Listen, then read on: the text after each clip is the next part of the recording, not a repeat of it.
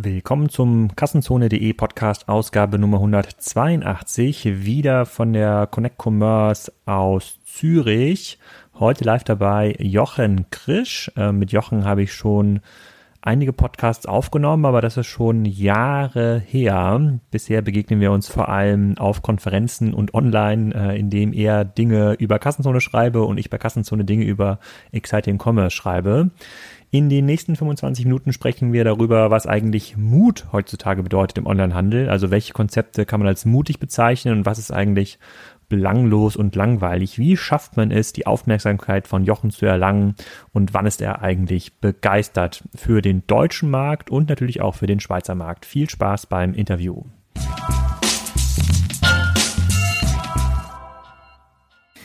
Jochen, willkommen zum Kassenzone.de Podcast. Ich weiß gar nicht, wann man die letzte Aufnahme äh, gemacht hat. Das ist, glaube ich, schon ein paar Jahre her. Aber für diejenigen, die dich seltsamerweise noch nicht kennen sollten, musst du auch sagen, wer du bist und was du machst. Jochen Krisch, Herausgeber von Exciting Commerce. Das mache ich seit äh, 2005.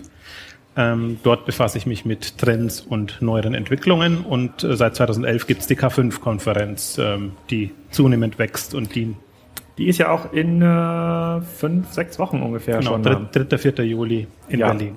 Genau, so wie der DCD die kleine K5-Konferenz in Hamburg ist, ist diese Konferenz ja hier die K5-Konferenz der Schweiz. Sozusagen, so viel hast du den Markt ja schon geprägt. Ich überlege aber gerade nochmal, ich glaube, wir haben uns 2012 tatsächlich auch mal zusammengesetzt, das letzte Mal für einen längeren Podcast, um über E-Commerce zu sprechen. Heute wollen wir hier auf der Thomas Lang E-Commerce Gedächtniskonferenz äh, nochmal so einen kleinen Wrap-up machen in der Schweiz. Wie groß sind eigentlich die Chancen des Schweizer Onlinehandels? Und das würde ich aber gerne einmal umklammern mit dem Thema, wie mutig muss man eigentlich sein? Das gilt nicht nur für den Schweizer Handel, sondern auch für den ähm, deutschen Handel. Du bist ja, wirst zumindest wahrgenommen als relativ kritischer Marktbeobachter äh, in, in, in deinem Blog, zumindest wahrgenommen so von den Unternehmen, die du kritisch beäugst. Ähm, Du bist aber auch extrem innovationsaffin. Ähm, könntest du mal erzählen, aus deiner Perspektive, wie mutig man heute als Unternehmen eigentlich sein muss, als Corporate, als Start-up, um überhaupt noch eine Chance zu haben im Onlinehandel?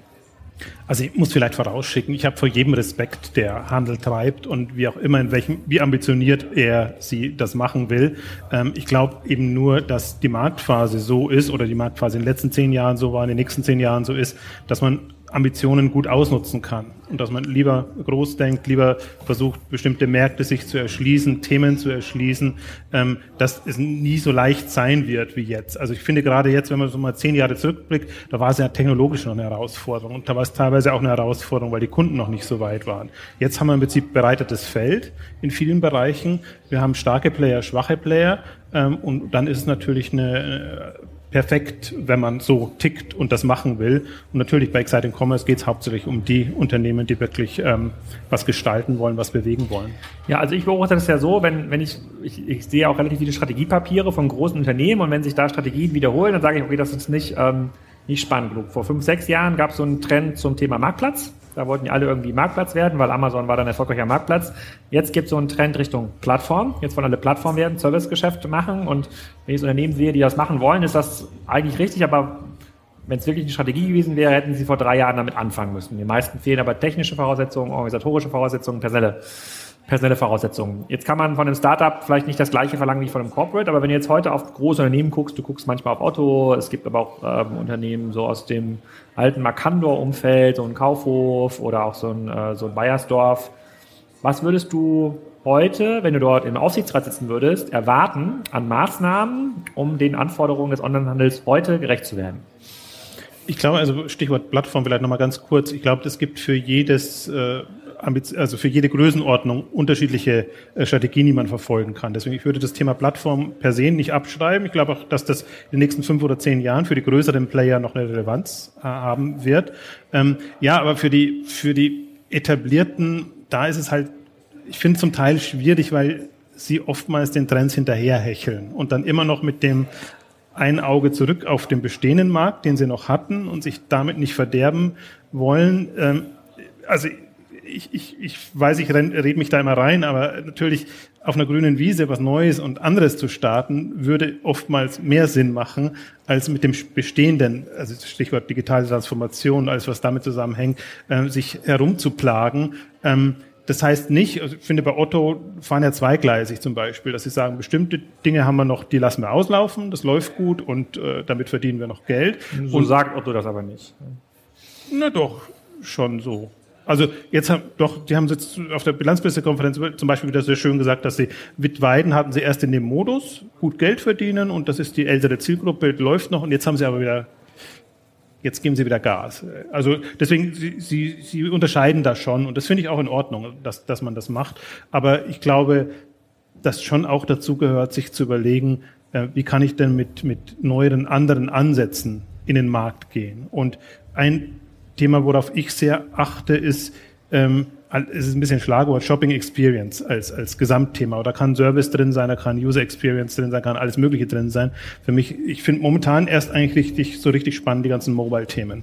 Weil jetzt habe ich das Gefühl, die Leute nutzen Mobile, ähm, sie sind dafür offen und äh, ich glaube, da ist, wenn man jetzt unter einem unter Marktgesichtspunkten betrachtet, da ist wirklich jetzt Umsatz zu machen und, und Relevanz äh, hinzubekommen.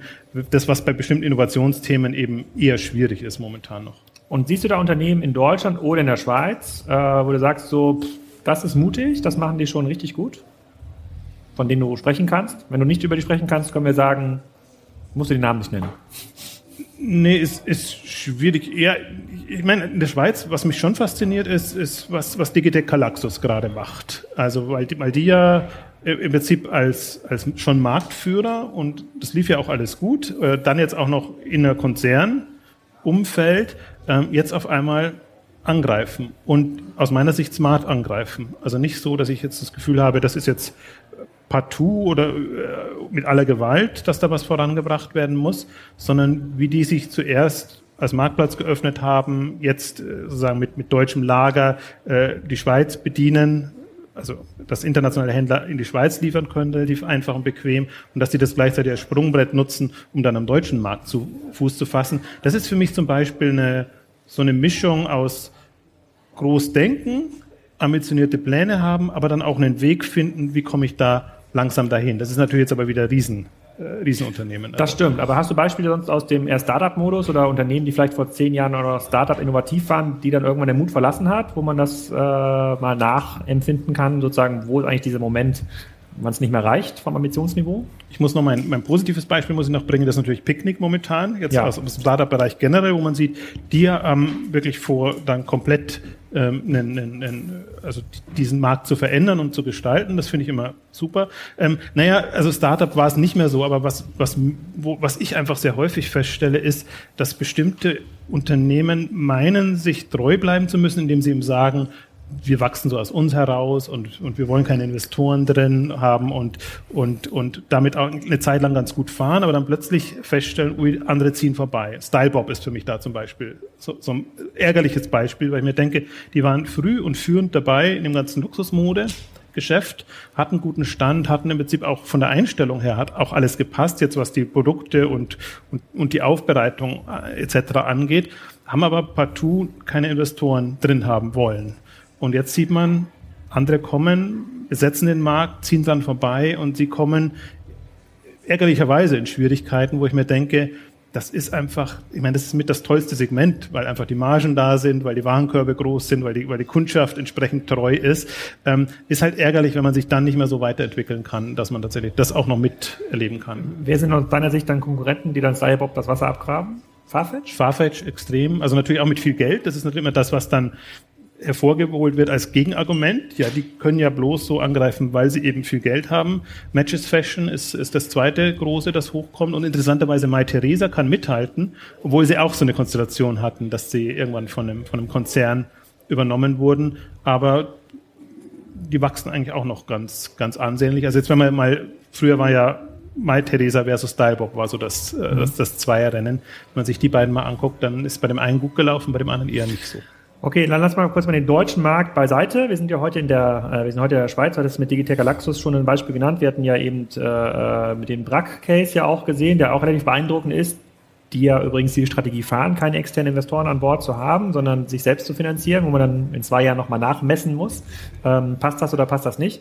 Wie Aber mit In Innovationsansatz. Also ja, krassen Innovationsansatz. Die, das ist ja dann wieder der Hebel, der es dann ausmacht. Also dann, wenn man das schafft ohne Investoren einfach sehr äh, äh, pfiffig und, und, und nach vorne äh, agierend äh, zu handeln, ähm, dann, dann, ist es, dann kann die Strategie aufgehen. Aber sich sozusagen zu sagen, wir haben jetzt ein klassisches konventionelles Geschäftsmodell und wir wollen da niemanden reinnehmen, um das Wachstum zum Beispiel zu mhm. finanzieren etc. und dann nicht innovativ sein zu können dann wird es schwierig. Ja, ich hätte das, das passt ganz gut, weil ich hätte mit Roland ja besprochen, so was sind diese Wachstumsmöglichkeiten, Wachstumsdimensionen und er meinte Internationalisierung aus der Schweiz ist eigentlich total schwer, weil man hier die, äh, sagen, diese Logistikhürde hat. Also wenn man, wenn man aus der Schweiz anfängt zu versenden, hat man hier schon extrem hohe Fixkosten pro Paket, so, also doppelt so hoch mindestens wie in Deutschland. Plus dann nochmal ein Auslandszuschlag. Das ganze Thema Marktplatz für die Schweiz zu werden, ist eigentlich sehr, sehr schwer, weil auch hier, zumindest hat Roland das so gesehen, ist eigentlich, musste man schon eine halbe Milliarde bis Milliarde eigentlich Minimum erreichen in seinem Sortiment, um überhaupt so einen Marktplatzansatz glaubwürdig zu fahren. Servicegeschäft, so technisches Servicegeschäft, ja, kann er sich vorstellen, ähm, ist aber auch gar nicht so einfach, weil natürlich viele Schweizer Unternehmen jetzt gar nicht so innovationsaffin sind. So, das sind aber klassischerweise ja Dimensionen, Wachstumsdimensionen, in denen jetzt deutsche Unternehmen mutig sein können. Wenn man jetzt sieht, das sind jetzt Bedingungen hier auf dem Schweizer Markt, also wie mutig kann denn überhaupt ein Schweizer Unternehmen sein? Also eine Migros, eine Coop, eine Swisscom oder sowas. Was können die denn eigentlich tun? Und wir hatten das im Vorfeld so ein bisschen spaßhalber genannt, um auf Exciting Commerce gefeatured zu werden. Ja, aber äh, äh ich meine, ich, glaube halt zum Beispiel, was, was zeichnet Brack aus, ähm, diese extreme Fokussierung auch auf Logistik. Und ich bin ja ein sehr großer Freund von, von Kernkompetenzen, die man hat und die dann der Hebel sein werden, äh, wie man auch vorankommt. Dann, dann ist man ein guter Partner für andere, dann, dann ist man sich auch nicht zu schade oder kann sehr selbstbewusst sein sagen, okay, das stellen wir jetzt anderen auch als Service zur Verfügung, was ja oftmals der Hemmschuh ist, dass man sich nicht öffnet und, und eben auch mit Partnerschaften eingeht. Und äh, das stelle ich durchgängig fest. Also das ist immer dann diejenigen, die wirklich eine Kernkompetenz haben und, und, und da selbstbewusst darauf vertrauen können, ähm, gehen dann auch ihren Weg. Deswegen auch ein Zalando und, und so. Das, ich hätte ja nie geglaubt, dass ich ein Zalando so verpuppen kann. Von dem klassischen konventionellen ähm, Shop, einen langweiligen Shop, äh, hin zu einer Plattform und, und allem, was damit jetzt zusammenhängt. Und ich sehe Brack so ein bisschen ähnlich. Ähm, in, auch auf der Bühne äh, hat, hat der Roland Brack ja auch, auch beschrieben, oder gab es ja die, die, Kooperation zwischen Intersport und, und, und Brack, was einfach smart ist. Ich finde diesen Lebensmittelansatz, den sie jetzt fahren, um einfach eine größere Frequenz reinzubekommen, ähm, sehr smart. Und das sind ja alles Testfelder. Also ich finde, die, die sind professionell ausgeführte Tests. Also man sieht die Ambition. Ich glaube, man, man gibt sich aber nicht die Illusion hin, dass das jetzt äh, von heute auf morgen funktionieren muss, so, aber man, man, man macht das aus gutem Grund und, und hat dann auch die Energie, ähm, da sich einfach durchzukämpfen und, und, und voranzugehen. Und das ist für mich eigentlich auch das, was, was es ausmacht und was oft auch fehlt. Also das, dieses Durchhaltevermögen. Ich habe auch nichts, das kein Problem. Also ich versuche ich immer nicht hämisch zu sein, wenn was schief geht. Ähm, wenn ich das Gefühl habe, das ist äh, smart und mit Energie vorangetrieben. Aber bestimmte Themen, die einfach von Beginn an schon eine Illusion sind, da tue ich mich dann auch schwer, dann nachher nicht zu sagen, äh, seht ihr, das hättet ihr gleich bleiben lassen. Können. Ja, ich weiß, gut, das ist eine Kunst, ja, das rauszufinden, wann das so ist. Du bist ja jetzt auch mit dem, mit dem Glore-Fonds, äh, bist ja auch Investor, investierst ja quasi in Aktien, äh, sozusagen für vielversprechender ähm, Online-Händler, könnte man sagen, wenn man das Portfolio so ein bisschen anschaut. Ähm, angenommen jetzt diesen Fonds jetzt nicht und tatsächlich 10 Millionen frei zur Verfügung in der Schweiz, ne? nicht in Deutschland. Was ein Feld, in welches Feld würdest du das investieren? Ja, da müsste ich mich in der Schweiz ein bisschen besser auskennen, aber ich meine, Würdest du einen Online-Shop aufmachen in der Schweiz? Also der klassische, also zum Beispiel auch, auch für den Fonds, es gibt ja ganz klare Kriterien und das sind Ambitionen, das ist bestimmte Wachstumslevels, äh, die man erreicht und ich bin auch ein großer Freund von Geschäftsmodellen. Also mhm. deswegen auch bist du nicht so, aber Shoppingclubs, ich finde, was Stitch Fix gerade macht und solche Sachen, ähm, da sehe ich zum Teil jetzt in der Schweiz noch nicht genügend, beziehungsweise Shoppingclubs sind ja äh, ausprobiert worden für manche Themen ist vielleicht der Markt auch nicht groß genug, dann, dann passt das auch nicht. Aber Styling Services zum Beispiel, Stitch Fix und Co. wäre für mich durchaus ein Thema. Ich könnte mir auch Innovationen im, im Food-Bereich vorstellen, dass man da ähm, weggeht von, wir bringen den Supermarkt online ähm, hin zu serviceorientierteren Ansätzen. Da erwarte ich mir ohnehin noch Umwälzungen im, im Gesamtmarkt. Also ja, als ich Roland dazugehört habe im Gespräch und äh, er über die hohen Infrastrukturkosten der Post geschimpft hat, hatte ich auch überlegt, dann wäre es ja ganz cool, hier im Bereich Logistik was aufzubauen. Es gibt aber hier einen relativ harten, ähm, harte Mindestlohnansätze. Es ist tatsächlich gar nicht so einfach, das ähm, deutlich günstiger zu liefern, als das die Post hier in, äh, in, in, in der Schweiz macht. Ähm, kommen wir nochmal zurück auf die Chancen sozusagen dieser, dieser Schweizer Händler.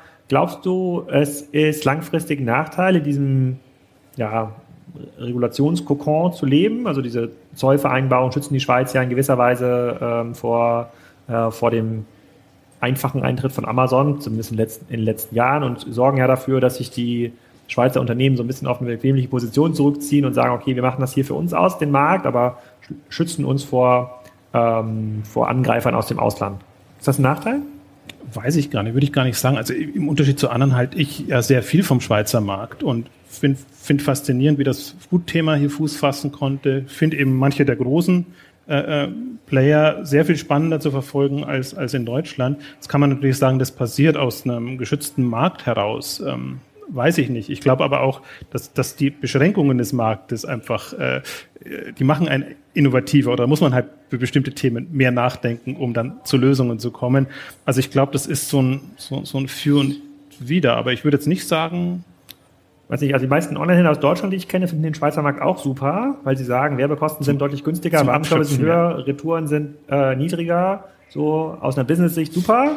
Heißt aber für den Schweizer Endkunden, dass er überbezahlt. So, und anders kann es ja gar nicht, anders ist ja gar nicht zu erklären. Und wenn das so ist, also ist das für mich erstmal eine, eine klare Integration für den geschützten Markt, der Innovation so ein bisschen, ähm, so ein bisschen verhindert. Und ähm, deswegen würde ich nochmal zurück, noch zurückkommen auf dieses äh, Thema, wenn ich jetzt ein, äh, eine Migros bin. Also sollte jetzt eine, und das auch versuchen zu, versuche zu operationalisieren, also würdest du sagen, komm, Migros, versuch dein Geschäftsmodell um einen Club zu erweitern oder versuche es auf der grünen Wiese mit einem, mit einem, mit einem Kannibalisierungsansatz, der dich irgendwie selbst angreift? Also wie, wie guckst du darauf?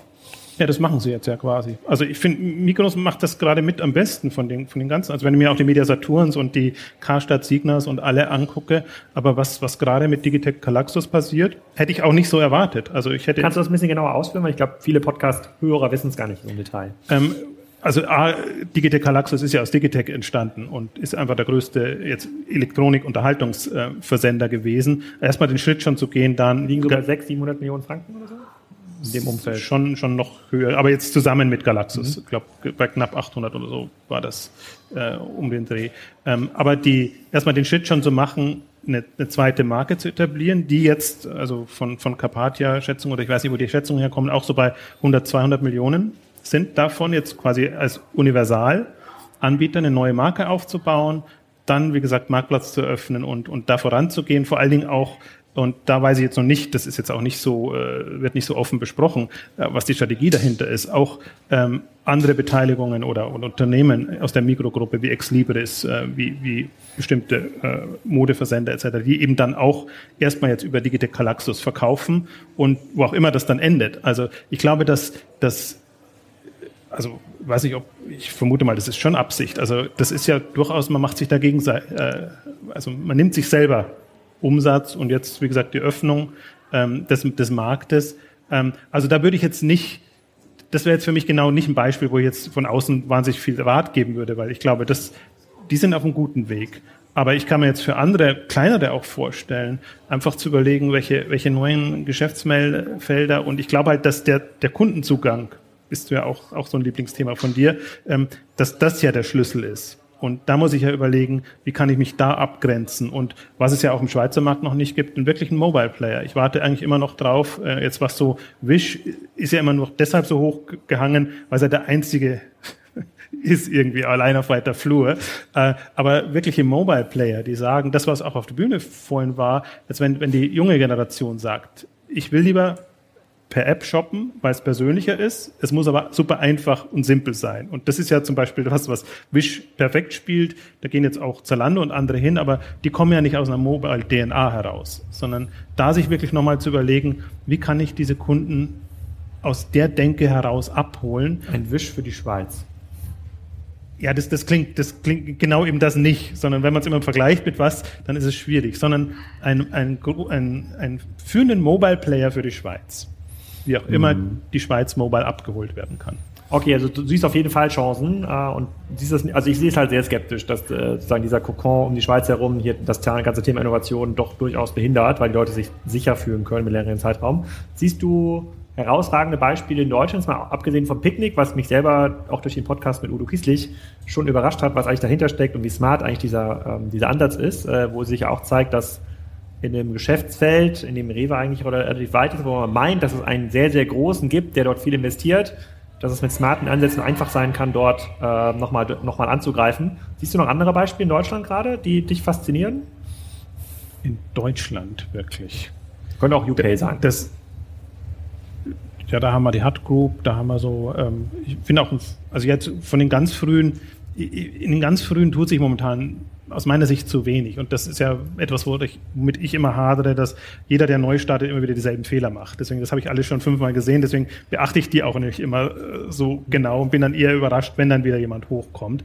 Ähm, also deswegen gucke ich mir momentan eher so die etablierteren schon an und wenn ich sehe, wie, wie eine Hut Group ähm, einfach sich den Beauty-Markt erschließt, äh, wo sie genauso gegen die Wände rennen wie alle anderen auch, mit den bestehenden Marken und Herstellern, die einfach nicht online verkaufen wollen, wenn du nicht einen stationären äh, Absatzkanal noch hast, die dann eben eigene Marken dazu kaufen und das sehr geschickt jetzt von innen aushöhlen. Mhm. Ähm, und ähm, das, das sind für mich gerade faszinierende Strategien, weil ich glaube, das ist auch neben dem Innovationsthema geht es ja auch wirklich darum, wie werden Märkte anders verteilt und wie wird das anders strukturiert. Ähm, also deswegen würde ich, das ist jetzt für mich jetzt nicht so das Hyper-Innovationsbeispiel, aber das sind für mich so, so, so prägende Player, wo ich sage, ja, so kann man es machen, so ist man wenig angreifbar und so kann man bestimmte Märkte aushebeln gegen bestehende Player, die einfach noch nicht so auf Zack sind. Wie schätzt du denn die Lage der bestehenden Player ein? Also wenn man jetzt, ähm, es wird immer so diskutiert, so wie groß ist Amazon wirklich, wie wichtig ist dieses Momentum, so wann kippt dieser Markt tatsächlich so ganz stark online, weil momentan haben wir ja noch so eine relativ hohe Offline-Quote, ne, auch im B2C, auch im B2C-Bereich, so in Märkten wie UK in Deutschland, die ja schon eine sehr, sehr hohe Online-Quote haben, zumindest in bestimmten Sortimenten. Ähm, glaubst du, dass dieses Online-Wachstum da nochmal weiter anzieht, als es nochmal so einen Beschleunigungseffekt gibt oder dass sich jetzt ähm, abflacht in den, in den nächsten Jahren? Also ich, ich, ich nehme das einmal also, was meine Sicht darauf? Ich glaube, dass wir, dass es noch sehr viele künstliche Effekte gibt, die bestimmte stationäre Handelsmodelle und Handelsformate heute noch so ein bisschen schützt, aber das ist gerade abgelaufen. Also da sind quasi jetzt alle, laufen quasi im roten Bereich, ne? sozusagen hecheln nur noch hinterher und viele hören jetzt auf, ne? auch was man so hinter den, hinter den Kulissen hört. Das heißt, aus meiner Sicht beschleunigt sich der Markt noch mal eher.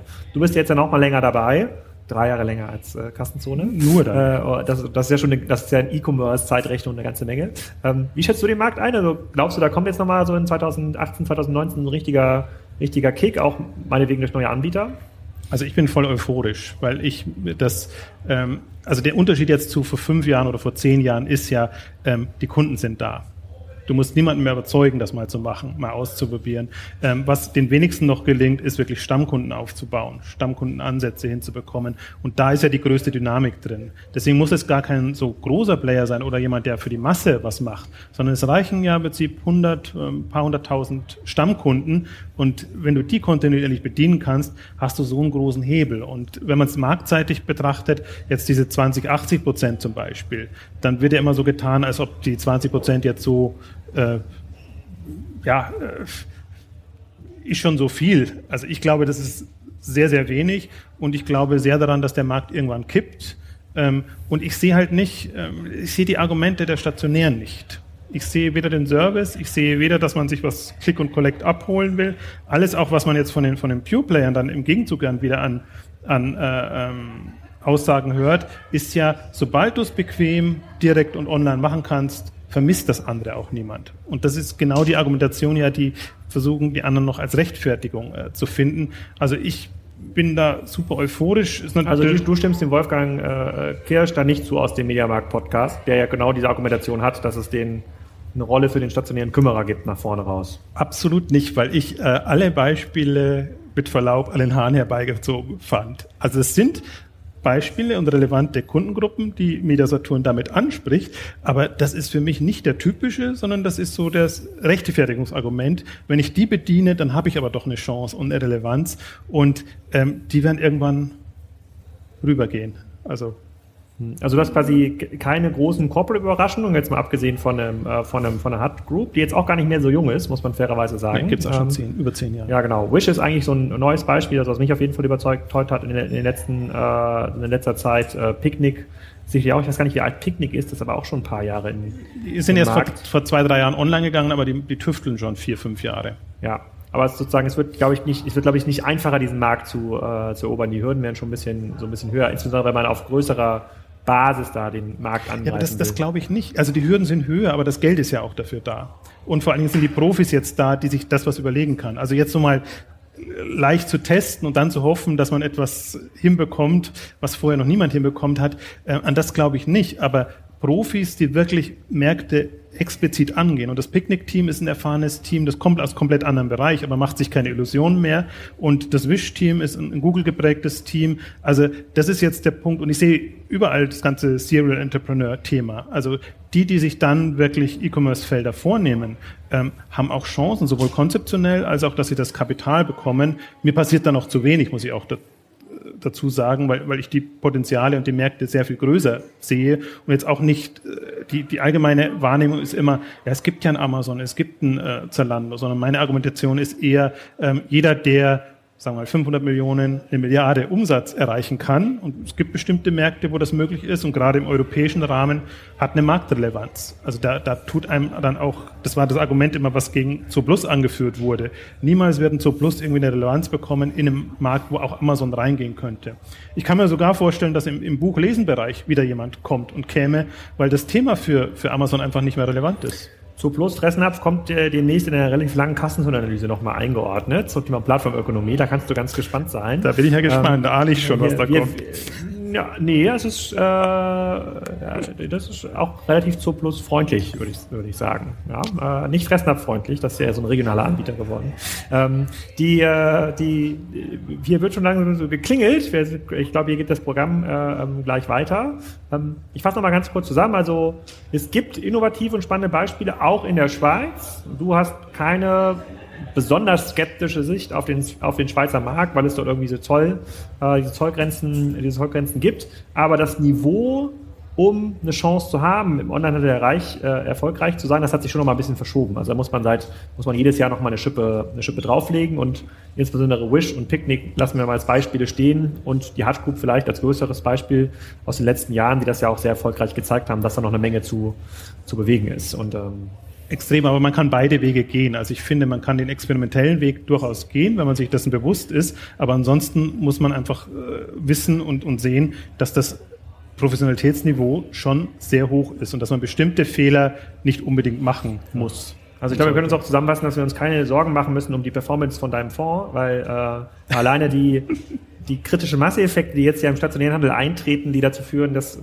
relativ viel Umsatz frei wird für den Onlinehandel, die äh, kommen ja vielen dieser Aktien zugute. Man sieht ja jetzt am, an Okado, um das noch als kleines kurzes Beispiel äh, zu bringen. Man hat Okado nie eine Chance gegeben als Lebensmittelversender im britischen Markt, wo Tesco stark ist, äh, wo, wo, wo man gedacht hatte, der könnte das meistern. Und jetzt wird Okado plötzlich Partner für US-Unternehmen, für andere, die einfach jetzt in der Not sind, weil Amazon Whole Foods gekauft hat und jetzt alle meinen, äh, Amazon wird damit gewinnen. Ähm, also da sieht man auch, dass bestimmte Player, die sehr lange abgewertet wurden, ähm, dann wieder eine Chance haben. Und ich, ich sehe die alle als alle, ich meine, die wären nicht so weit gekommen, wenn sie nicht irgendwas drauf hätten. Und deswegen bin ich da äh, sehr positiv gestimmt. Sehr gut. Ich glaube, mit dieser positiven Stimmung können wir jetzt hier auch weiter auf der äh, Konferenz den Track verfolgen. Mal schauen, was Thomas Lang draus macht. Ich schreibe da gleich meine Twitter-Zusammenfassung. Vielen Dank für deine Zeit äh, und äh, vielen Dank an die Zuhörer. Ein kleiner Applaus für Jochen. Hier nochmal. Danke. Super. Wenn dir das gefallen hat, dann bewerte gerne diesen Podcast auf iTunes, Spotify oder Soundcloud. Die nächsten beiden Ausgaben sind weiterhin Spezialausgaben direkt von der Züricher E-Commerce-Konferenz von Thomas Lang. Da fehlt uns noch der Moritz Keller und ähm, Gerard von ESA, dem ATU der Schweiz. Auch ganz spannende Ausgaben. Seid gespannt.